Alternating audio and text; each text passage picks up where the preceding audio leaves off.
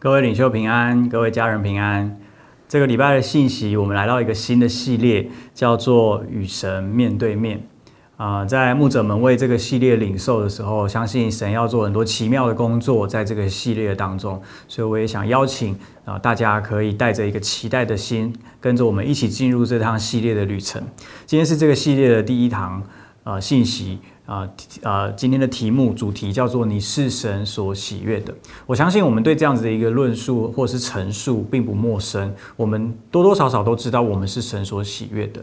但今天我想跟你分享的是，我是神所喜悦的，到底是建立在怎么样的基础上？是在一种感觉吗？那如果是感觉，那那种感觉又是以什么为基础呢？今天我们想从这个角度来思想。所以今天的主题经文，我所选择的是罗马书第五章。啊，在你周报上是第八节跟十一节，但事实上我是选择了八到十一这个比较完整的啊经文。那我我快速来念给大家听：唯有基督在我们还做罪人的时候为我们死，神的爱就在此向我们显明了。现在我们既靠着他的血称义，就更要借着他免去神的愤怒，因为我们做仇敌的时候，且借着神儿子的死得与神和好；既已和好，就更要因他的生得救了。不但如此，我们既借着我们主耶稣基督得与神和好，也就借着他以神为乐。今天最想要跟大家分享的就是这一节经文，因为这些经文告诉了我们为什么能够感受上帝对我们的喜悦。这这个我们啊，神喜悦我们的这个事实，或是这个感觉，是建立在一个客观的基础上。这个基础呢，就是耶稣所成就的事。整个基督教信仰在告诉我们的，不是我们要做什么，这个信仰在告诉我们的是耶稣做了什么，而且耶稣已经成就了什么。保罗告诉我们，只有耶稣在我们还做罪人的时候为我们死。所以用这一个实际的行动来证明、来表达他对我们的爱，不是说说而已，而是真实发生在世界上历史上的事实。所以借着这个事实，我们知道耶稣对我们的爱是毋庸置疑的，而且他为我们爱到一个程度，是为我们死，为我们流出保险，牺牲他的生命，使我们得着一个称义的生命。而保罗甚至更进一步的说，这一个称义的生命到底是救了我们什么？保罗在第九节告诉我们，是借着他免去神的愤怒。我神为什么会愤怒呢？神为什么会对我们愤怒？神不是慈爱的吗？然而事实上，神对于罪是无法容忍的。所以，当我们的身上带着罪的时候，我们。的身份不是上帝的儿女，而是上帝的仇敌。所以保罗告诉我们，耶稣到底救我们脱离什么？耶稣救我们脱离成为上帝仇敌的这个身份，使我们可以不再被称为他的仇敌，而是与他和好，甚至更进一步的，我们成为他的儿女。我们可以以神为乐。所以这是今天的主题经文最想要告诉我们的。我们也是在这样子的一个基础上去思想神喜悦我们是怎么一回事。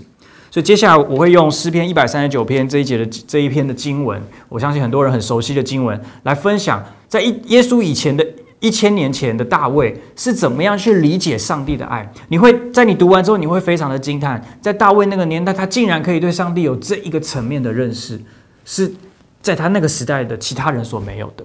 所以，我们今天接下来会用很短的时间来分享这个部分。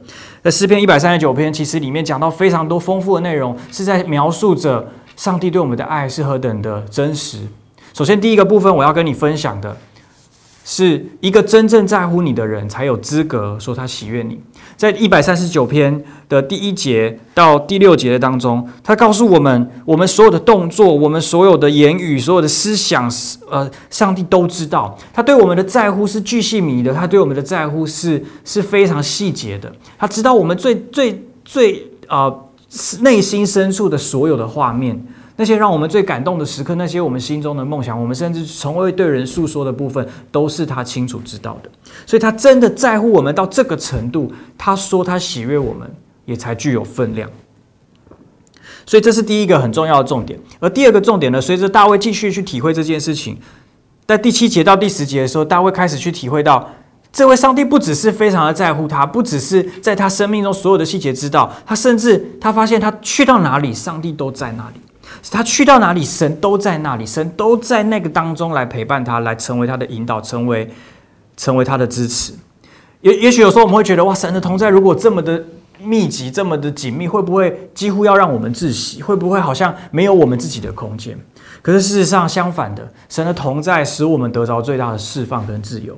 很多时候，我们需要自己的空间，是因为那些与我们同在的人，并不只并不只是来支持我们或扶持我们，而是他们来指导我们，来似乎告诉我们该怎么做。可是，然而，这位上帝并不是试着要指导我们，或是告诉我们该怎么做而已。他更多的是想要在那里跟我们在一起，想要在那里支持我们、保抱我们、与我们同在，让我们知道，不管我们的生命遇到什么事情，他都在，他都会保护我们。所以这是一件很重要的事情。当我们意识到神的爱是这么的在乎，又同时是这么的，好像无微不至的时候，所以这份爱、这份喜悦就更显得真实。所以第二个标题要跟你分享，就是他用无微不至的同在来表达他对你完全的爱，来表达他对你完全的爱。圣经上说，大卫这边说，在。就是在那里，你的手必引导我，你的右手也必扶持我。所以神的同在是为了引导，为了扶持，为了使我们知道正路，为了使我们知道在一切的处境当中，神都可以支持我们，都可以带领我们。所以同在的力量是非常真实的。而大卫，即使他知道了神是这么在乎他，而且神无所不在的与他同同行，随时随地都可以找到神。但大卫的生命仍然有黑暗，所以在诗篇一百三十九篇接下来十一到十六节开始告诉我们，他说：“我黑暗必定遮蔽我，我周围的亮光必然成为黑夜。”好像对大卫来说，生命中仍然有一些时刻是，即使我知道这些，但是我仍然做错选择；即使我知道这些，但大环境还是几乎摧毁我；即使我知道这些，但是我生命还是有很多的黑暗，不是吗？我们的生命不也是如此吗？当暴风暴来袭，疫情肆虐，当疾病成为压垮骆驼最后一根稻草，当忧郁成为我们最熟悉的朋友，黑暗就是如此真实的笼罩我们。然而，在生命中的黑暗之处，仍然有上帝的祝福，仍然有上帝的能力。所以，第三个标题要跟你分享的是：他看透你最深的软弱，却从起初就定义爱你。他看透你最深的软弱，却从起初就定义爱你。你知道最深的软弱，或是我们生命中最深的黑暗是什么吗？不是你穷困潦倒、散尽家财，也不是失恋、破产、失婚，更不是久病床榻或是寿数已尽。我们生命最黑暗跟最软弱的时刻，事实上是在我们生命的起点。所以大卫这么说，他说在一篇一百三十九篇说：“我在暗中受造，在地的深处被联络。那时我的形体不向你隐藏，我未成形的体质，你早已看见了。”所以弟兄姐妹，你你有你有你有办法想象吗？当我当精子跟卵子结合的那一瞬间，我们常常形容那是生命最美丽的时刻，是最奇妙的时刻，生命的诞生。但是你知道，那其实也是生命最脆弱的时刻。在我们的意识都还没有觉醒之前，在我们的气息都还没有被唤醒之前，我们所有的细胞都已经在发展，我们所有的生命已经在成型，而这一切都在上帝的手中，都在上帝的眼中所看顾着，是他听见了。你黑暗中的第一声心跳，是他看见了你黑暗当中的那一些的细胞的成长、器官的形成、五官的样貌，是他在你生命什么都不知道的时候，为你雕塑了你生命的蓝图、计划、梦想还有意义。这位深深的处在这个最深的黑暗的神，他看透我们最深的软弱，可是他定义爱我们。在今天，在这个礼拜的信中，修哥其实跟我们分享一个非常宝贵的东西。是以色列人这一路跟随神的过程，其实是很悖逆的，其实是很不听话的。可是上帝在旧约里面有多次的经文，不断的声明，他是何等的爱以色列，他是何等的爱他的百姓，而且这份爱是定义爱下去，是绝不后悔，是绝不改变的。这是带领他们最终进到了迦南地。到了新约，耶稣也是这样爱他的门徒，即便犹大最后反呃呃呃背叛了耶稣，即便彼彼得三次不认主，但耶稣在他要被被呃。被卖之前，他仍然为他们洗脚。圣经告诉我们，他爱他们就爱他们到底，所以为他们洗脚，为这些即将背叛他、即将软弱的人洗脚。你的生命也曾经这样吗？今天修哥跟我们分享，也许我们的生命曾经犯过很多的错，曾经有很多的懊悔，很多的事情是我们无法控制的，甚至你会觉得那是你生命中的污点。但是我们想要鼓励你的是，你的生命不会停在那里，因为上帝对你的爱从来没有改变。大卫明白了这件事情之后。他就他进一步的体会到，那到底上帝为什么要对我这么好？神为什么要这么在乎我，又这么无微不至跟我同在？他甚至在我最深的软弱中，他还要这样子的来爱我。他到底有什么目的？他到底想要得到什么？所以诗篇一百三十九篇十七十八节就说：“神啊，你的意念向我何等宝贵，你其数何等众多。我若数点，比海沙更多。我睡醒的时候，人和你同在。”这里的睡醒，你可以理解为是早晨醒来，但是更多的是。你可以理解为是你生命终了的时刻。当你在这个世界闭上你的眼睛，却在另外一个世界张开你的双眼的时候，你将会进入永恒。这个永恒里面，你会跟上帝面对面。所以第四个重点是，他对你的生命有计划，在永恒中要与他面对面。他对你的生命有计划，而这个计划是在永恒中与他面对面。我们回到这个系列叫做“与神面对面”。事实上，整个基督教在告诉我们的就是跟上帝的关系。而圣经其实。没有多少人具有这样的殊荣，可以与神面对面，特别在旧约的时代。